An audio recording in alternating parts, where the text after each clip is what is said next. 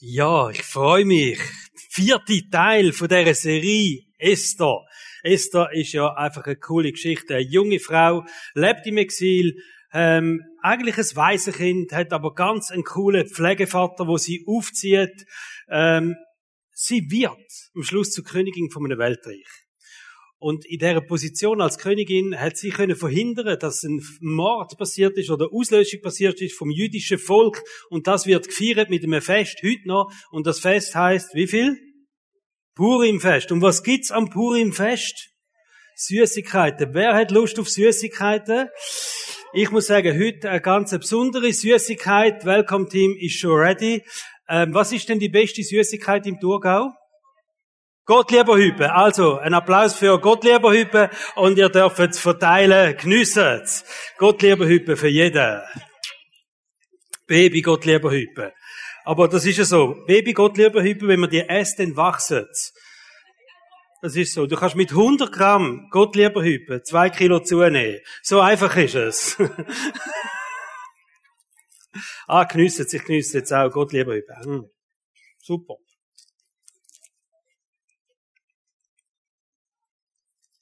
Käfeli wäre noch gut dazu.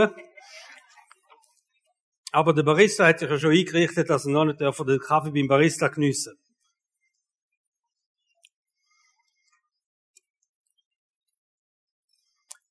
Super. Sind's fein, hä? Genau. Der Thurgau hat ganz viel gute Sachen. Wirklich. Gott, lieber Hüppe. Was hat der Thurgau sonst noch gut? Äpfel. Was noch? DKB, genau, ja, beste Bank ever. Super. Was hat er sonst noch? Richtig, richtig gut. Erdbeere, ja, super. Und was noch? Halle 5, ja, danke vielmals. okay, also, schön. Ich freue mich, so viel stolze Thurgauer dürfen da zusammen zu haben und natürlich alle, die vom, vom Ausland sozusagen jetzt auch da sind, oder? Auch herzlich willkommen äh, bei uns. So. Serie Esther, eigentlich haben wir gesagt, es geht viermal, das wäre heute vierte Mal wäre der Abschluss. Aber, weil wir heute nochmal über den Typ redet, wo Haman heißt, wir können die Serie nicht so abschließen. Das geht einfach nicht. Sondern der Abschluss, der krönende Abschluss von dieser Serie muss natürlich mit der Esther sein. Und darum habe ich mich entschlossen, nächsten Sonntag ist Allianzgottesdienst da. Und da bitte ich auch wirklich alle zu kommen. Wir sind Gastgeber, das ist mega cool. Wir werden da in 400 Stühle gestuhlt haben, wirklich viel Platz haben. Äh, es gibt ein großes Fest nachher. Und dann am 16. Juli machen wir den krönenden Abschluss in dieser Serie von der Esther und es gibt ähm, natürlich äh, Süßigkeiten Highlight, wo dann parat wird sie für euch. Also, Letzten Sonntag haben wir über die geistliche Dimension geredet von der ganzen Geschichte, auch von dem Kampf von der Finsternis gegen alles, was Gott liebt, oder? In dem Fall ist es der Kampf von der Finsternis gegen das Volk von Gott. Und wir haben den Vers angeschaut, Epheserbrief Kapitel 6, was heißt, wir kämpfen nicht gegen Menschen, sondern wir kämpfen gegen Mächte von der Finsternis, wo ihr das unheilvolle Wesen treiben. Wenn du die Predigt verpasst hast, unbedingt los sie nach. Ich glaube, es ist ein wichtiges Verständnis für ganz viele Situationen in deinem Leben, wo dir helfen, Sachen auch vielleicht nochmal anders anzuschauen und siegreich sein im Moment, wo du bis jetzt nicht siegreich gewesen bist. Darum unbedingt die Predigt nachlesen.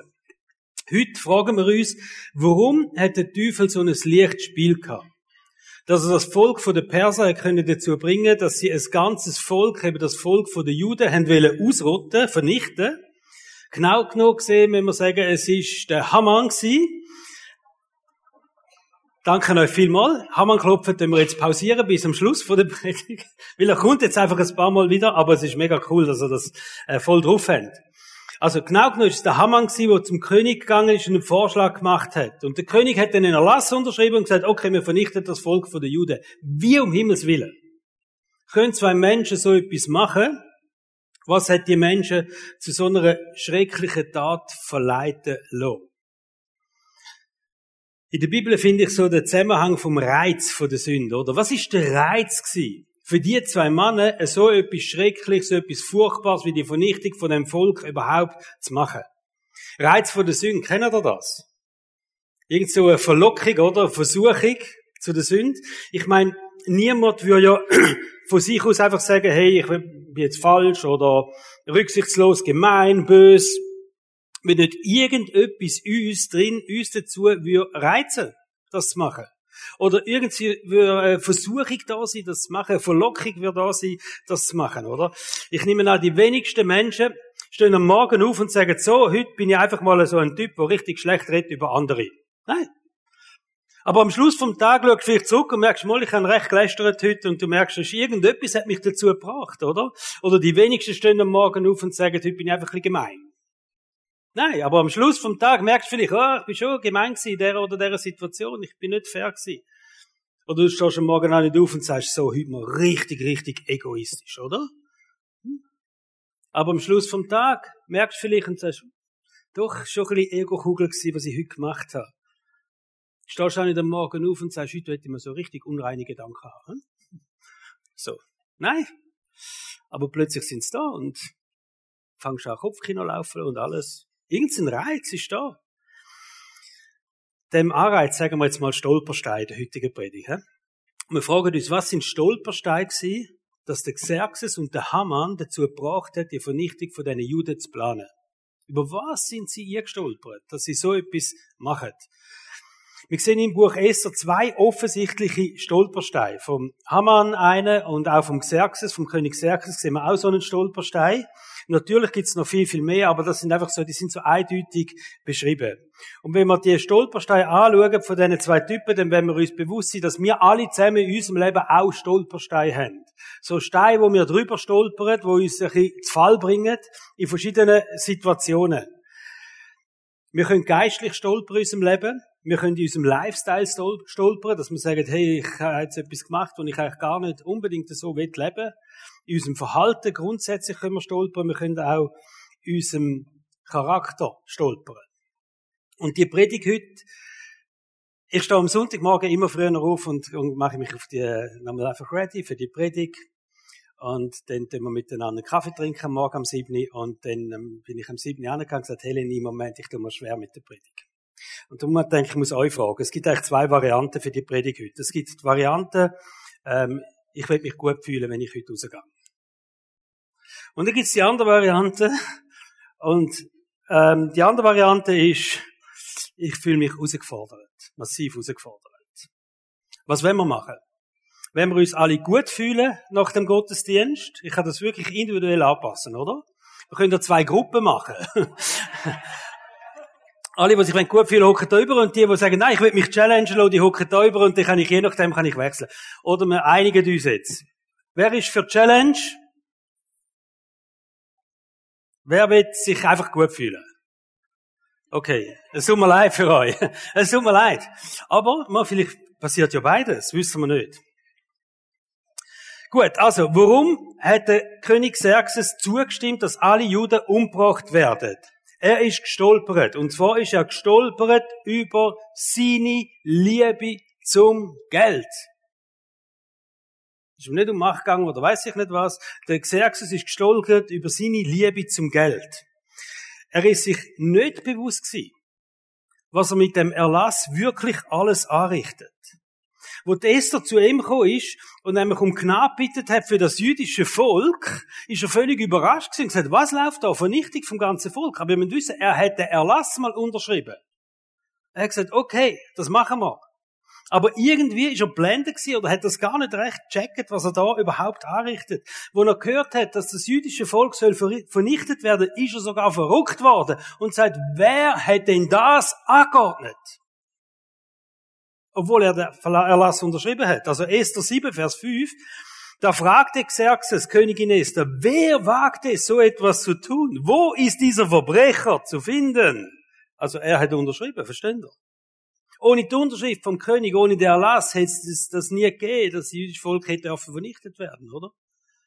Also er hat unterschrieben und das ist so interessant, er ist sich keiner Schuld bewusst. Der König hat offensichtlich auch nichts gegen die Juden gehabt wo er erfahren hat, was für eine Tragweite dass das hat, hat er sich selber betrogen gefühlt. hat er gesagt, das gibt's doch nicht. In meinem Reich läuft so etwas. Ein ganzes jüdisches Volk soll vernichtet werden. Das kann doch nicht sein. Und wenn ich das so gelesen habe, habe ich gedacht, es ist halt manchmal so, oder? Es ist erschreckend, im Nachhinein die ganze Tragweite von unserem Fehlverhalten zu sehen. Und da hast mal Fehler gemacht. Im Moment ist es einfach ein Fehler gewesen, oder? Und im Nachhinein plötzlich siehst du eine ganze Tragweite, was dahinter war von dem Fehlentscheid, wo du gemacht hast. Ganz tragisch ähm, im Bereich, wo, wo irgendwie Väter, Mütter aus der Ehe rausgehen. Und im Moment ist es einfach, ja gut, ich habe jetzt einfach die Ehe nicht gegeben, ja, wir haben uns auseinandergelebt und alles. Man sieht schon, ja, vielleicht habe ich einen Fehler gemacht, alles gut, aber so die ganze Tragweite von dieser Geschichte, die kommt dann später mal, wird mal ins Gesicht kommen, oder? Und das ist hart, wenn man so im Nachhinein die ganze Tragweite vom Fehlverhalten muss feststellen. Und es wird in vielem unserem Leben so sein. Gott zeigt uns, wie wir sollen leben und, und wir haben so viel Hinweis darauf, was für uns soll wichtig sein, wir Priorität in unserem Leben sollen setzen. Und im Moment können wir sagen, ja gut, jetzt bin ich halt schwach gewesen, ja, ist halt ein Fehler gewesen, weiß ich nicht was. Aber glaub mir, eines Tages wirst du mal zurückschauen und sagen, es hat doch viele größere Tragweite gehabt, als ich eigentlich gedacht habe. Und vielleicht fühlen wir uns von unseren eigenen Fehlern betrogen in so einem Moment und sagen, wie um Himmels Willen hat das in meinem Leben können passieren oder wieso habe ich mich so verhalten in meinem Leben. Motivation, der Erlass zu unterschreiben, und jetzt wird spannend, ist einzig und allein Geld gewesen. Wir lesen nämlich in der Bibel, wie der Haman zum König gegangen ist und dem König gesagt hat, hey, ich habe jetzt den Plan. Und ich lese das vor, Esther Kapitel 4, Vers 9 bis 11. Wenn du, das ist der Xerxes gemeint, es für richtig hältst, dann befiehl durch einen Erlass die Vernichtung deines Volkes.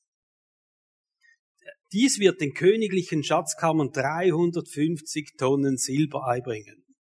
Da zog der König seinen Siegelring vom Finger, gab ihn Haman, dem erbitterten Feind der Juden, und sagte zu ihm, hol dir das Geld des Volkes. Und mit den Leuten kannst du tun, was du für richtig hältst. Also verstehen, er hat nur 350 Tonnen Silber, Dollar, Dollar, Dollar, Dollar, Peng, Ring abzogen und gesagt, Haman, komm, bring mir die Kohle. Mehr nicht. Das ist eigentlich tragisch, oder? Kann man ein ganzes Volk mit 350 Tonnen Silber aufwägen? Nein. Und er hat das auch nicht wollen. Aber in dem Moment, wo der das der Betrag vor Augen gehört hat, ist ihm alles recht und gesagt, haben mach was du willst mit dem Volk, was auch immer hast du machen, vielleicht hat er nicht mehr recht gelesen, interessiert mich nicht, die 350 Tonnen. Und der Haman ist ja das Erste, was er erwähnt hat. Hey König, es gäbe den 350 Tonnen Silber, einfach für das, was ich jetzt dir erzähle, das rendiert dann am Schluss brutal, oder? Und er hat nur noch Rendite gesehen und fertig ist es gewesen. Wir können sagen, der König ist blendet von der Vorstellung von dem vielen Geld.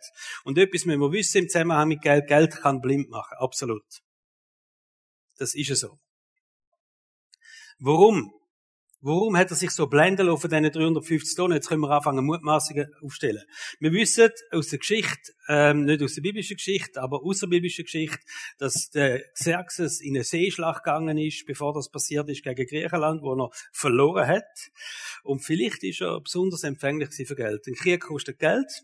Vielleicht hat er ein kleines Löchchen in der Kasse und hat gefunden, das ist jetzt gerade okay, da können wir gerade den Krieg wieder ausmerzen, als was es gekostet hat. Das Geld kommt mir entgegen. Und ich merke so, wenn wir in unserem Leben schauen, oder, wenn wir knapp bei Kasse sind, dann sind wir auch gefährdet.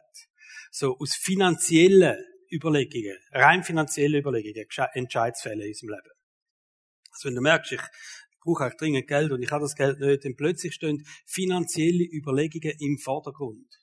Da geht es nicht mehr um unsere Prinzipien, da geht es nicht mehr um unsere Wertvorstellungen, dann geht es nicht mehr um unsere Ziele, die wir haben in unserem Leben, sondern plötzlich merkst du, ah nein, Loch, Geld. Es passt. Und so wird entschieden, in vielen Fällen. Die Bibel hat ja ganz viele Finanzprinzipien. Und die finden, funktionieren übrigens auch, wenn man knapp in Kassen ist. Das ist ja so.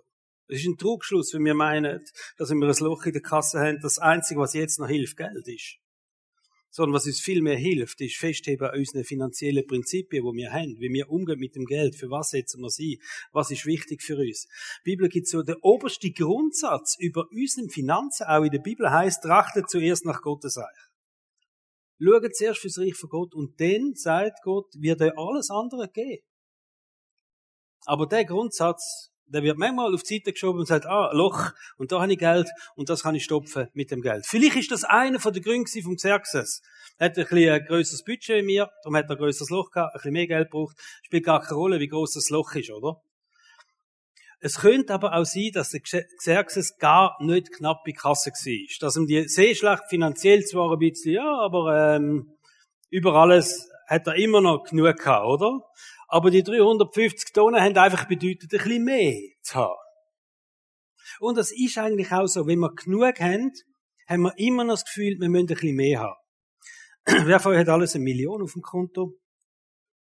Können wir Kollektenbecher? Nein. Wenn du eine Million auf dem Konto hast, die, die das haben, die, die können jetzt dann einfach nicken, innerlich nicken, und es ist ganz ruhig bleiben. Innerlich nicken und ganz ruhig bleiben. Und die, die keine Million haben, auch erkläre ich jetzt das, was passiert, wenn ihr eine Million habt. Wenn ihr eine Million habt, wenn ihr eine zweite. So einfach ist es. Wenn ihr eine Million habt, jetzt denkt ihr vielleicht, hätte ich gerne eine Million. Wenn ihr die Million habt, glaubt mir, ihr würdet eine zweite wählen. Einfach ein bisschen mehr haben noch, oder? Es hat so eine mega coole Untersuchung mal gegeben über das, wie Menschen Spenden tun. Und ganz interessant ist, wenn man die Menschen finanziell in drei Gruppen einteilt, ein unteren Drittel, ein mittlerer Drittel und ein oberen Drittel, also ober, die sind die einfach sehr, sehr gut verdienen, mittlerer Drittel, ähm, das sind die, die so im Mittelfeld sind und die unteren Drittel, die, die halt ein bisschen weniger verdienen. Was denken da prozentual gesehen? Welche Gruppe von diesen Menschen spendet am meisten? Prozentual gesehen der untere Drittel. Der untere Drittel spendet prozentual am meisten. Also jetzt nicht eine Killenerhebung, sondern in allen äh, diesen ähm, äh, Spendemöglichkeiten, die die Menschen da haben, oder? Schau, wie auch immer deine Finanzen aussehen. Ob du viel hast oder wenig. In welchem Drittel, dass du dich bewegst mit deinen Finanzen, ich will dir etwas sagen, Geld wird immer zum Prüfstein von dem Glauben. Geld wird immer zum Prüfstein von deinen Prinzipien. Und Geld wird immer zum Prüfstein von deinem Charakter. Das ist es so.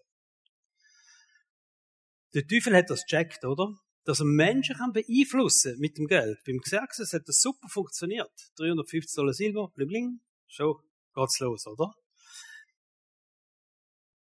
Finanzen können Angst auslösen. Finanzen können Gier auslösen, Finanzen können Egoismus auslösen, Finanzen können ganz vieles mehr bewirken. Und der Teufel hat das checkt und er wird das brauchen in deinem Leben. Garantiert. Der Teufel probiert dich von deinen Finanzen abhängig zu machen, ob du viel hast oder wenig hast. Egal, wo du hingehst. Er probiert dich in eine Abhängigkeit von deinen Finanzen zu bringen, weil an diesen Finanzen hat er einen guten Hebel in deinem Leben. Sachen zu bewegen. So wie er will, oder? Geld ist aber nicht primär schlecht. Das müssen wir wissen. Und Wohlstand ist etwas, wo Gott den Menschen auch immer wieder schenkt und geschenkt hat. Also gerade auch im Alten Testament, wenn wir lesen, die Patriarchen, das sind wohlhabende Leute gewesen, die aber Gott dient haben, von ganzem Herzen. Also Gott ist nicht gegen Geld und Gott ist nicht gegen Wohlstand. Und es gibt ganz viel Gleichnis, wo Gott den Menschen Geld anvertraut. Und sagt, hey, ich vertraue Geld an. Geld ist auch ein Hebel, um Gottes Reich zu bauen. Geld ist auch eine Möglichkeit für andere Menschen ein Segen zu sein. Also wenn wir sagen, das Positive am Geld ist, Geld ist eine Möglichkeit, Gottes Reich zu bauen. Und Geld ist auch eine Möglichkeit, anderen Menschen zum Segen zu werden.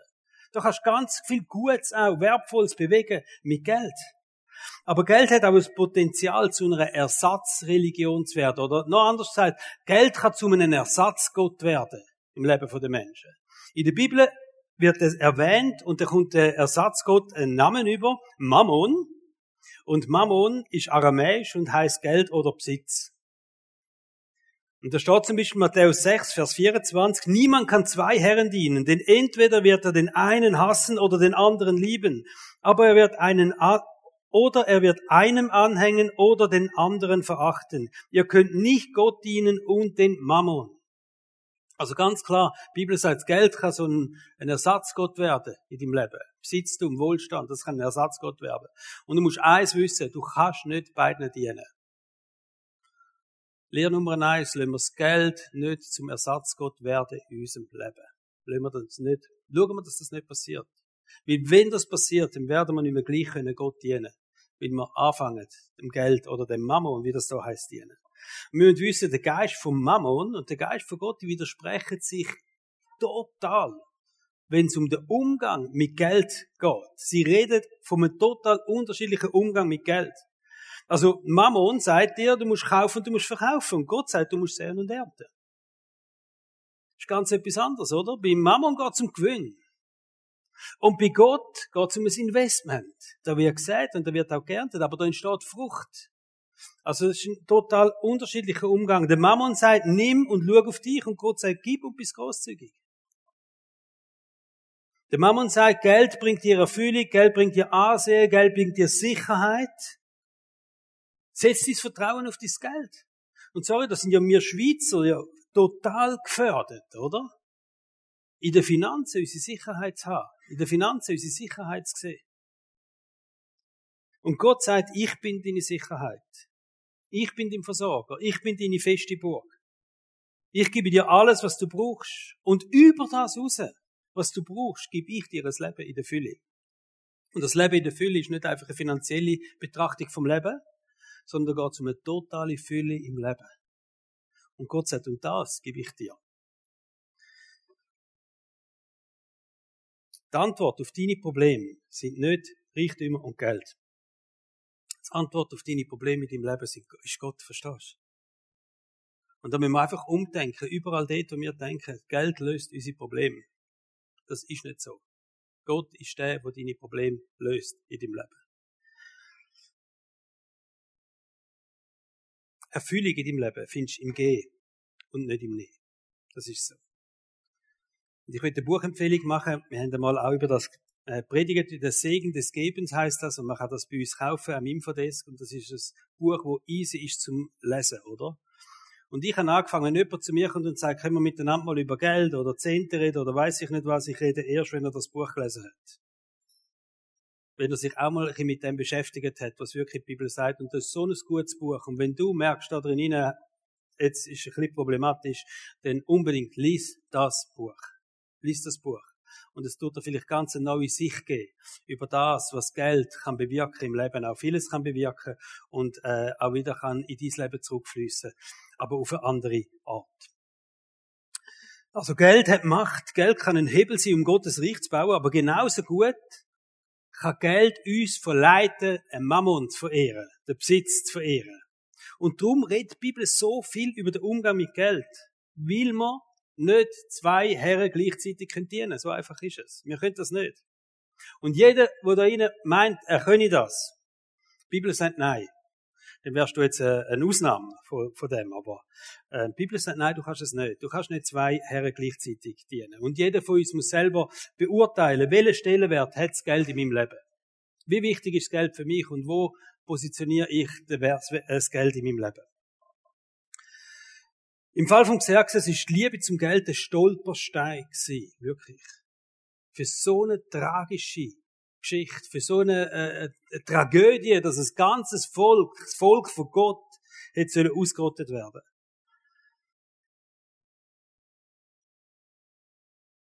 Und ich will dich fragen. Ich habe ein paar Fragen an dich einfach zum checken, wo gibt es vielleicht Stolpersteine für dich, oder? Ist das Geld auch ein Stolperstein im Leben oder ist es nicht? Und die Frage, die kann jeder jetzt für sich selber beantworten. Aber Sie helfen dir vielleicht, eine Tendenz äh, aufzuzeigen in deinem Leben. Erste Frage. Wo hast du finanzielle Überlegungen vor deine geistlichen Prinzipien gestellt? Wo hast du finanzielle Überlegungen vor deine geistlichen Prinzipien gestellt? Spürst du eine Abneigung, wenn die Bibel über Geld redet? Nervt dich das? Wo hast du schon mal nicht in Gottes Reich investiert? Weil sich irgendwann plötzlich gereut hat? Oder du hast andere finanzielle Prioritäten gesetzt? Also wo hast du schon mal nicht in Gottes Reich investiert? Weil dich plötzlich gereut hat, einen Durchauftrag gestoppt, reduziert, Kollektenbecher vorbeigelassen, andere Anschaffungen priorisiert, was auch immer.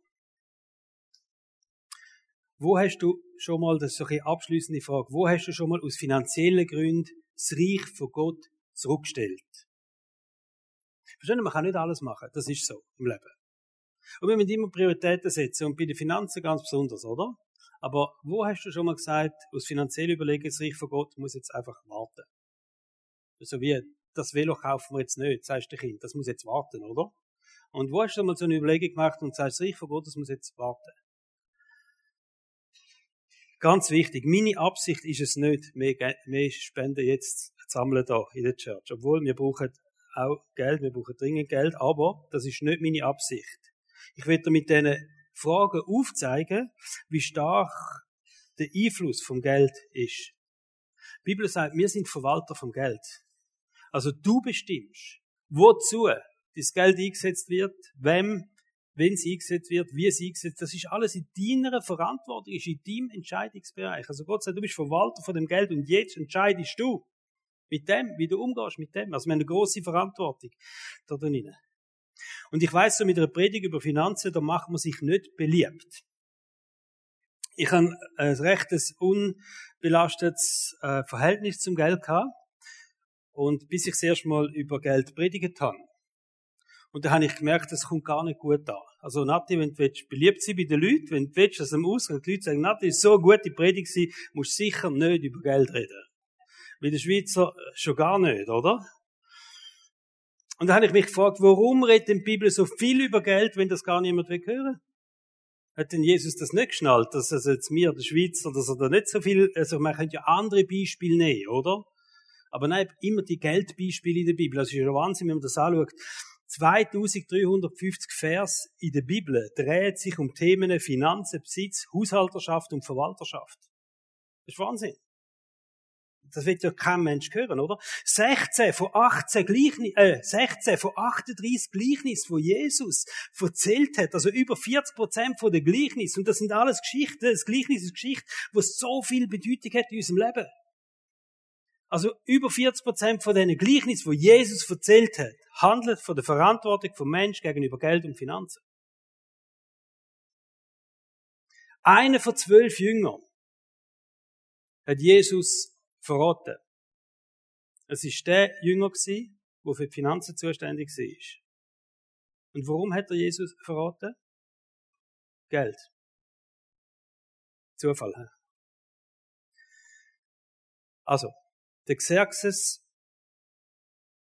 hat in dem Moment, wo er realisiert hat, was der Erlass bewirkt, also in dem Moment, wo er geschnallt hat, hey, mit der Gier auf die 350 Tonnen, habe ich bewirkt, dass das jüdische Volk vernichtet wird, hat er ein riesiges Problem gehabt.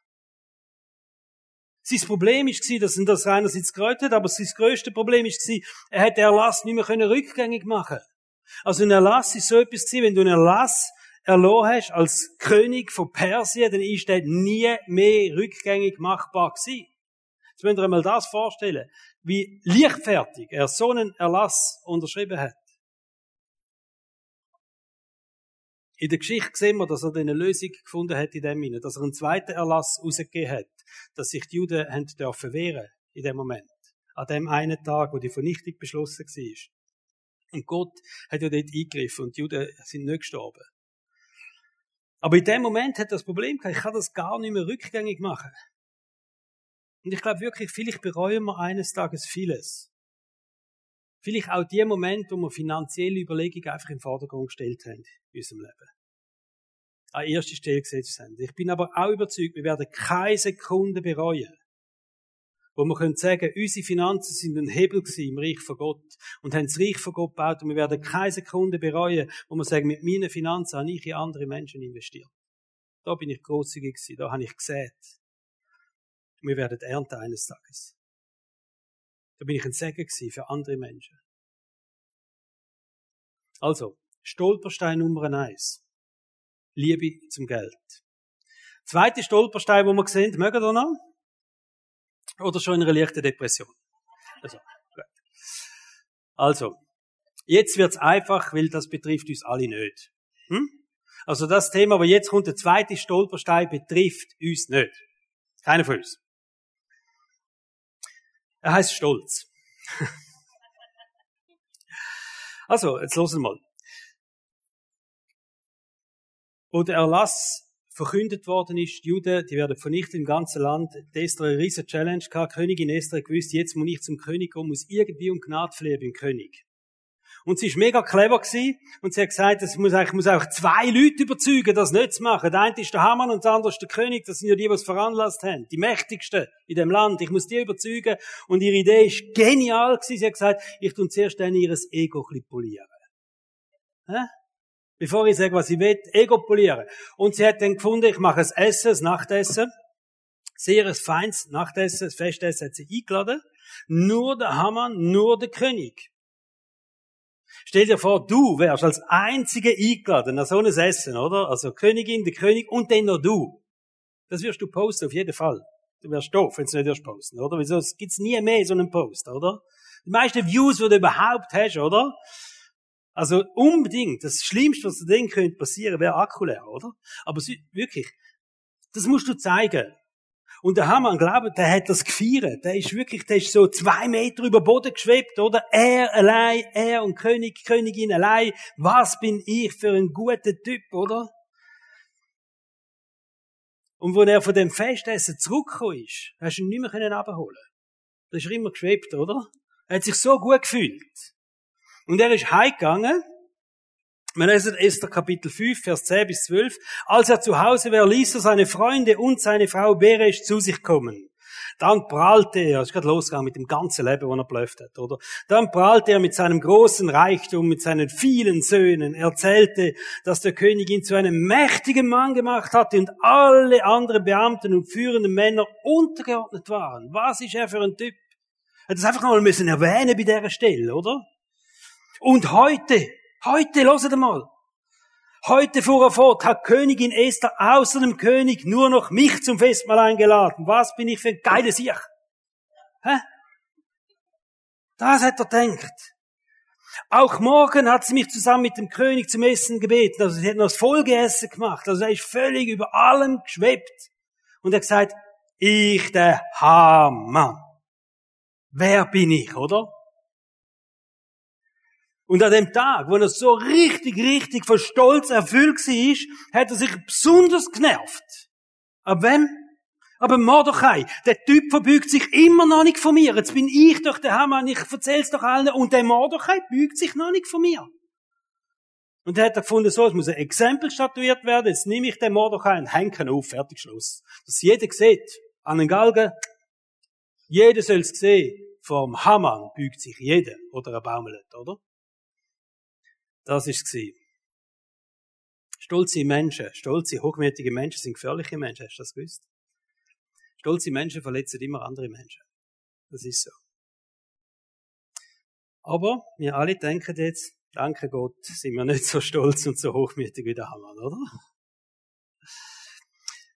Also, da kommt mir doch eine andere Geschichte in den Sinn, wo in der Bibel steht. Das sind zwei Typen, zur Zeit von Jesus am Bett auf dem Tempel. Der eine war ein Pharisäer und der andere ein Zollinnehmer. Pharisäer, top religiös, Zollinnehmer, so ein bisschen halt für, Stopp für Menschen, die das Leben nicht packt haben, aus göttlicher Sicht, oder?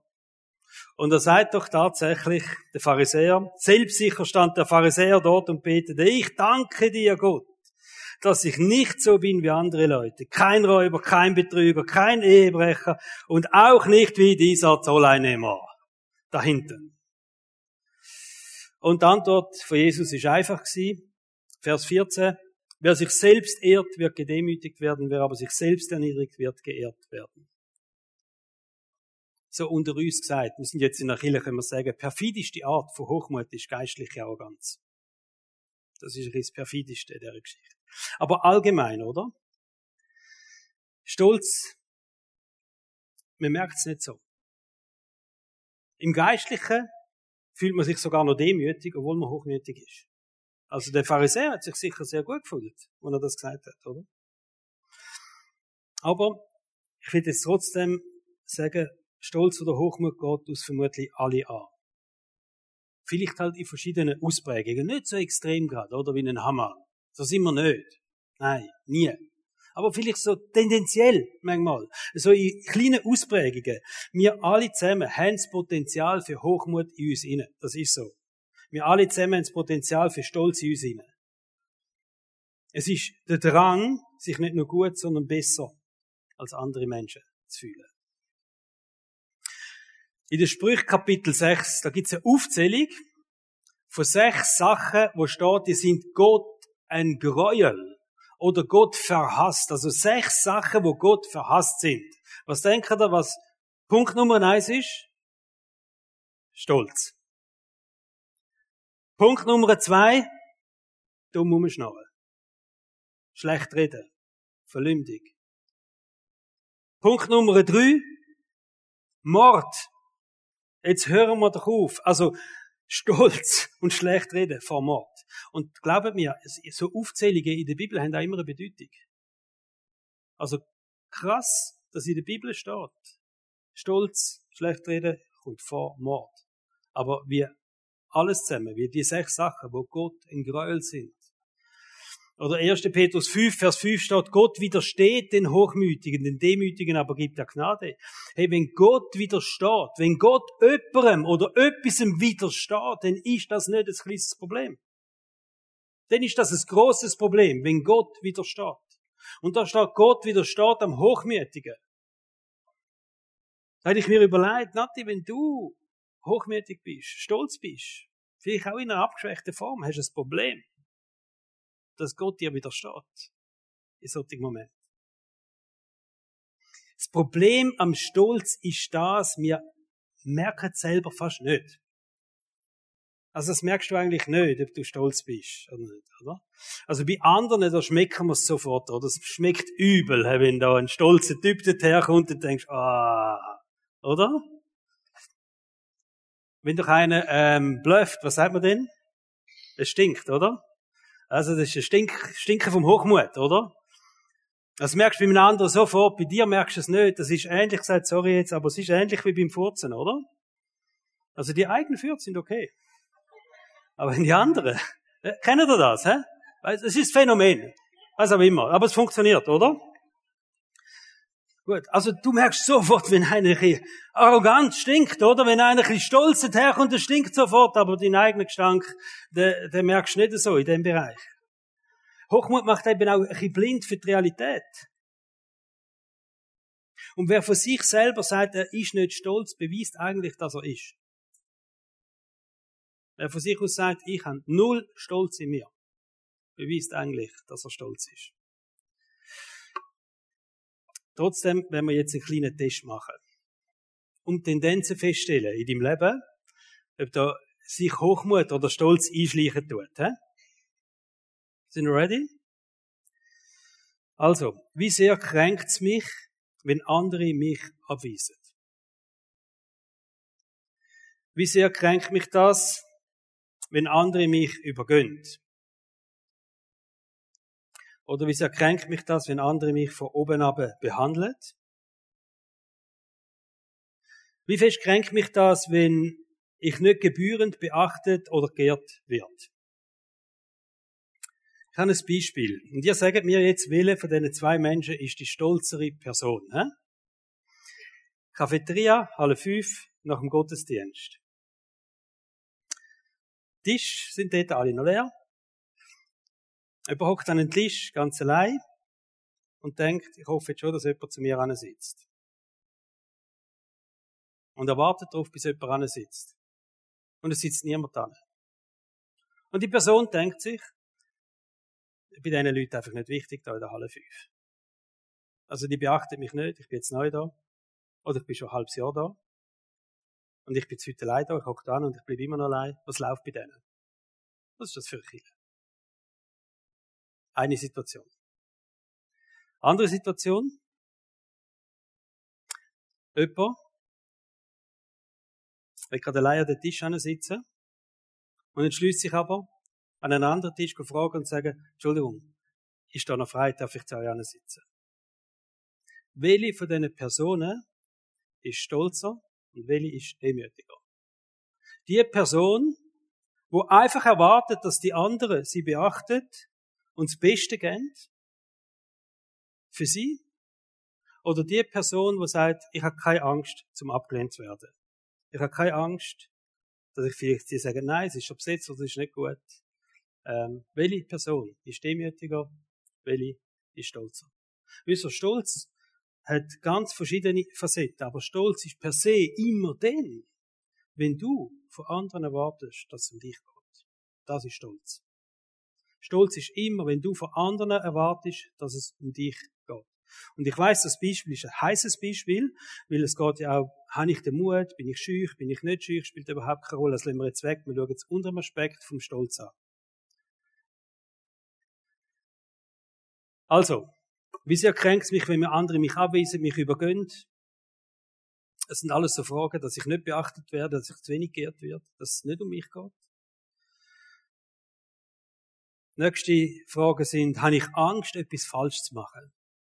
Habe ich Angst zu entscheiden? Habe ich Angst, von Gott abhängig zu werden? Das ist ganz etwas Wichtiges. Wie fest getraue ich mich, in die Abhängigkeit von Gott jetzt gehen? Oder habe ich da Angst, in die Abhängigkeit von Gott zu kommen? Verstehst du, in der Abhängigkeit von Gott geht es überhaupt nicht mehr um dich, da geht es nur noch um Gott. Und ich merke Stolz, und das ist ja, Stolz führt zu einer inneren Ablehnung, sich Gott hinzugeben, ganz hinzugeben. Stolz führt zu einer inneren Ablehnung oder zum inneren Widerstand, total Gott zu vertrauen. Und sagen, Gott, du machst es. Das merken wir in dem Moment, wo sich Menschen nicht für Gott entscheiden, aus dem einfachen Grund, ich bin doch selber gut. Schau doch selber für mich. Und sie entscheiden sich nicht, ihr Leben voll und ganz Gott anzuvertrauen. Und das gibt es auch in kleinen Facetten, oder? Auch Leute, die sich mal für Gott entschieden haben, gibt es doch einzelne Bereiche im Leben, wo sie sagen, nein, das tue ich nicht ganz Gott hingehen, oder? Tendenzen zum Stolz. Oder für alle, die ein bisschen perfektionistisch veranlagt sind, wir jetzt ein paar coole Fragen. Hm? Also ich arbeite übrigens gerne mit Perfektionisten zusammen, muss ich sagen. Das sind coole Mitarbeiter. Aber, in allem in den grössten Stärken haben wir auch unsere grössten Schwächen, gell? In jedem Bereich. Also, muss ich immer beweisen, dass ich es sehr gut mache? Muss ich immer beweisen, dass ich besser bin als andere? Darf ich nie Fehler machen? So im Geistlichen ist es mir wichtig zu zeigen, dass ich ein guter Christ bin. So, über allem würde ich mich genau gleich verhalten, wenn es keiner würde sehen oder keiner würde erfahren. Ich weiß nicht, was für Fragen das sind, aber beschäftige du dich doch mal mit diesen Stolpersteinen und schau ähm, ah, wo hast du Tendenzen, dass jetzt so etwas passiert langsam, oder? So Step by Step rutscht man da drin. Und vielleicht sind es auch andere Stolpersteine in deinem Leben, wo du merkst, hey, ich habe andere Stolpersteine, wo mich in meinem Lifestyle, in, meine, in meinem Charakter oder in meinem Verhalten immer wieder zu Fall bringen. Wo der Teufel einfach so ein bisschen einfach Spiel hat, oder? Und dass du dir überlegst, was sind meine Stolpersteine? Vielleicht auch in der Small Group miteinander diskutieren, hey, wo sind Stolpersteine? Aber diskutiert auch die Stolpersteine von den Finanzen. Und diskutiert auch die Stolpersteine vom Stolz weil sie so offensichtlich in dieser Geschichte erwähnt werden, so Tragweiten haben.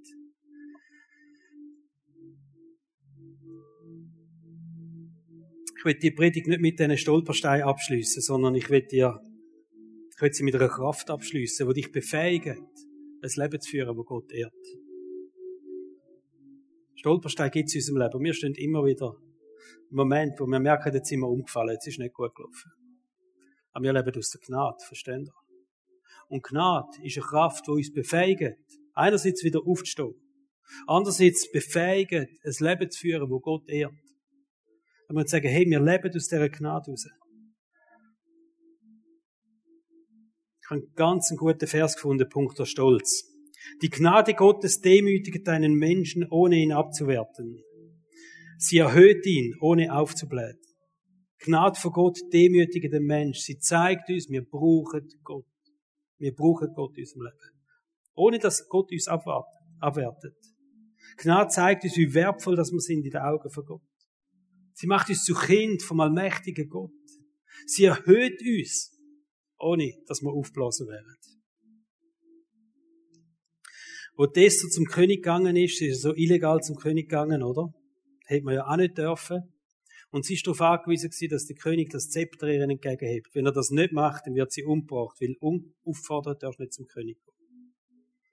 Und der König hat das Zepter entgegengehebt und aufgrund von dem weil sie Gnade beim König gefunden hat, hat sie eigentlich das Volk können retten.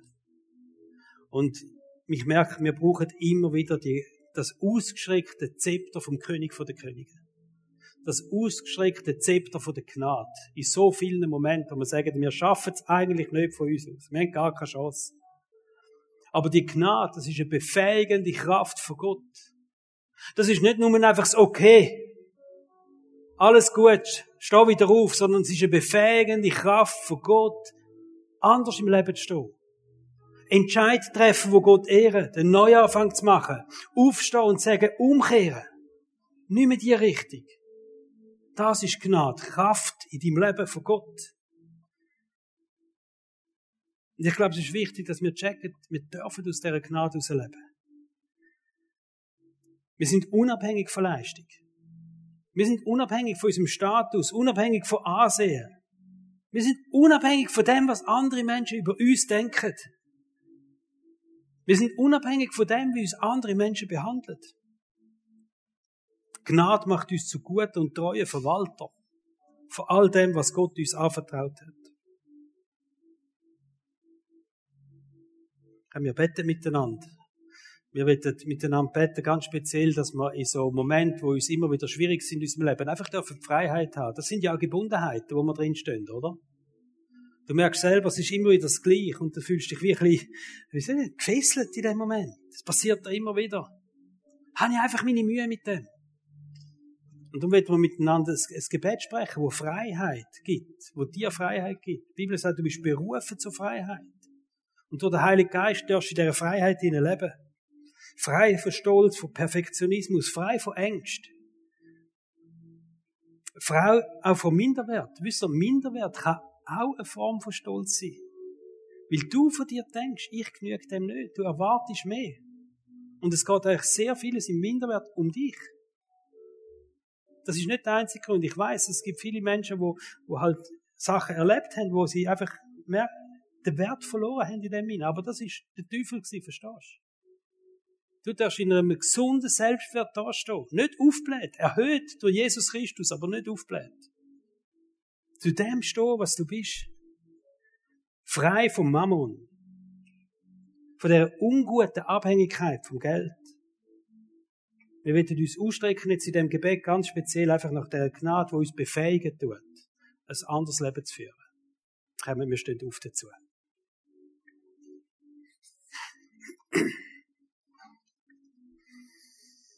Jesus, ich danke dir, dürfen wir jetzt vor dir stehen. Jesus, ich danke dir, dürfen wir deine ausgestreckte Hand jetzt sehen, wo sich ausstreckt nach jedem von uns. Das sind die Vaterarme, die uns in die Arme nehmen, die uns einschliessen Ich danke dir, liebst du jeden Einzelnen, der da ist. Sind wir geliebte Kinder von dir. Gibt es nichts Höheres in unserem Leben, was kann passieren, weder dass wir deine Kinder dürfen sein? Und ich will beten für, für Menschen, wenn vielleicht da jetzt Menschen hat, die sagen, ich habe noch nie die Hand eingeschlagen von dir, Jesus. Ich habe noch nie die Vaterarm gespürt. Ich bin noch nie zurückgekommen in das Vaterhaus von Gott. Weil ich immer noch unterwegs bin und denke, ich mache das selber. Ich brauche das nicht in dieser Art. Das ist nicht für mich. Ich will dich zurückrufen in das Vaterhaus. Dass heute Morgen vielleicht der Moment kann sein, wo du all das ableist, was dich kindert hat ein Kind von Gott zu werden und einfach in die Vaterarm gehst und sagst, Jesus, da bin ich. Und ich will das Kind von dir sein. Und dass du darfst gesegnet sein mit dieser Gnade. Und dich befähigen, das Leben zu führen, wo Gott ehrt. Und ich will das jedem da ihnen zusprechen. Die Gnade, wo dich befähigen, das Leben zu führen, wo Gott ehrt. Wenn es in deinem Leben jetzt einen Moment gibt, wo du sagst, aber der Punkt ist einfach schwierig. Nati, du hast keine Ahnung gehabt, was du jetzt gesagt hast. Weil das ist ganz anders in meinem Leben dann kann das sein. Und, aber was ich weiß, ist, dass Gnade stärker ist. Was ich weiß, dass die Liebe von Gott stärker ist. Was ich weiß, dass Gott dich heute kann heilen in deinen Verletzungen. Dass Gott dir heute kann Freiheit schenken von Gebundenheiten. Dass Gott dich heute kann äh, wirklich stark machen in dem Moment, wo du schwach bist. Und Heiliger Geist, wir laden dich ein, dass du wirkst jetzt im Leben von jedem Einzelnen. Wir legen dir die Stolpersteine an. Und wir beten darum, dass wir unserer Schwachheit dürfen stark sein. Durch deine Gnade, Jesus. Du kennst jeden von uns. Du weißt, was sich jetzt gerade dreht in unserem Kopf hinein. Und ich bete dafür, dass wir dürfen Menschen sein, die dein Reich an erster Stelle setzen. Und jetzt, ich danke dir, dass du sagst, und ich werde alles geben, was ihr braucht. Und über das raus, ein Leben in der Fülle. In Jesu Namen. Amen.